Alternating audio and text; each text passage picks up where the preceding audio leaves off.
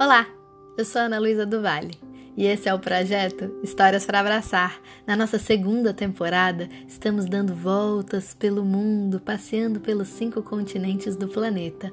A gente começou aqui pelas Américas, saímos do norte do Brasil e fomos até o Equador, depois Guatemala, Estados Unidos e aí atravessamos o oceano até a Europa, onde Encontramos um conto da Islândia, um da Ucrânia, um da Noruega e um da Romênia. Depois seguimos para o continente africano e conhecemos uma história de Moçambique. Hoje a gente vai conhecer um conto iorubá que eu encontrei num site de culturas do oeste da África. O site indica que o povo iorubá tem as suas origens no Sudão, mas se espalhou também por alguns outros países, como por exemplo a Nigéria. É a história de Olurumbi, da promessa de Olurumbi, mas eu acho que é também a história do pai do filho de Olurumbi, cujo nome a história não conta. E eu achei que era uma boa história para a gente ouvir e se abraçar no dia de hoje.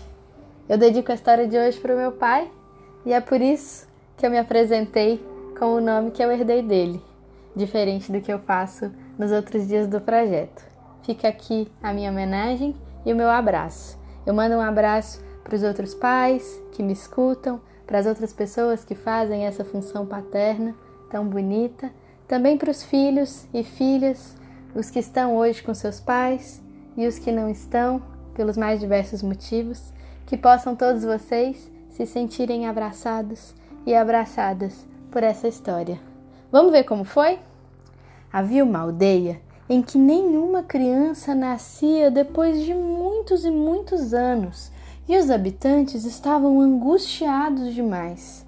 Finalmente, depois de um tempo, todas as mulheres da aldeia foram juntas para a floresta, ao pé da árvore mágica, o Iroko, e imploraram a ajuda do espírito da árvore.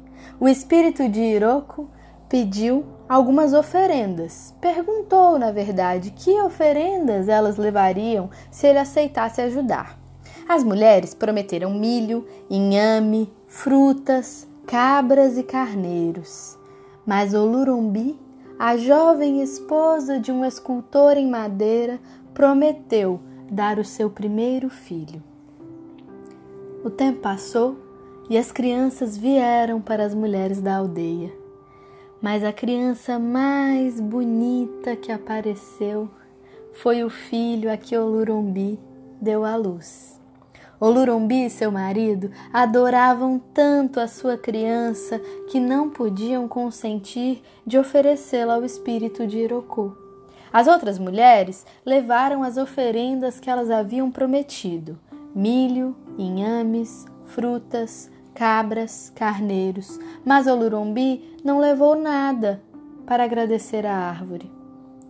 Ah, um dia, quando Olurumbi atravessava a floresta, o espírito de Iroko a capturou e transformou em um pequeno passarinho marrom que se sentou nos galhos da árvore e cantava tristemente.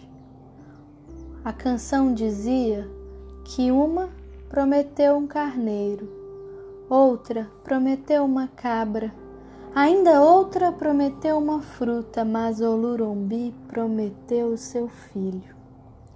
Quando o escultor em madeira ouviu o canto do pássaro, ele entendeu rapidamente o que havia acontecido e procurava uma forma de recuperar sua esposa mas uma forma em que ele não precisasse entregar a sua criança. Aquele pai e companheiro passou muitos dias pensando, pensando, mergulhado no problema, e então ele começou a esculpir uma grande boneca de madeira, com o tamanho e a aparência de uma verdadeira criança.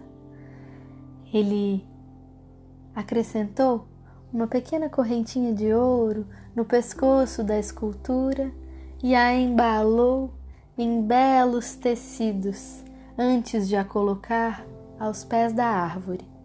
O espírito de Iroko acreditou que aquele era o filho de Olurumbi e então retransformou o pequeno pássaro em mulher e acolheu a criança de madeira nos seus galhos. O Lurumbi voltou para casa com alegria e teve o cuidado de nunca mais andar por aquela floresta. E aí, o que foi que vocês acharam dessa história? Desse escultor que encontrou um jeito de entregar um filho para a árvore e manter o seu filho a salvo também. Eu espero que vocês tenham se sentido abraçados e abraçadas e que continuem caminhando comigo nessa nossa viagem que segue na próxima quarta-feira. Quem quiser pedir uma história, dedicar uma para alguém, mandar uma sugestão, eu fico aguardando em historiasdanalu@gmail.com. Um beijo e até a próxima história.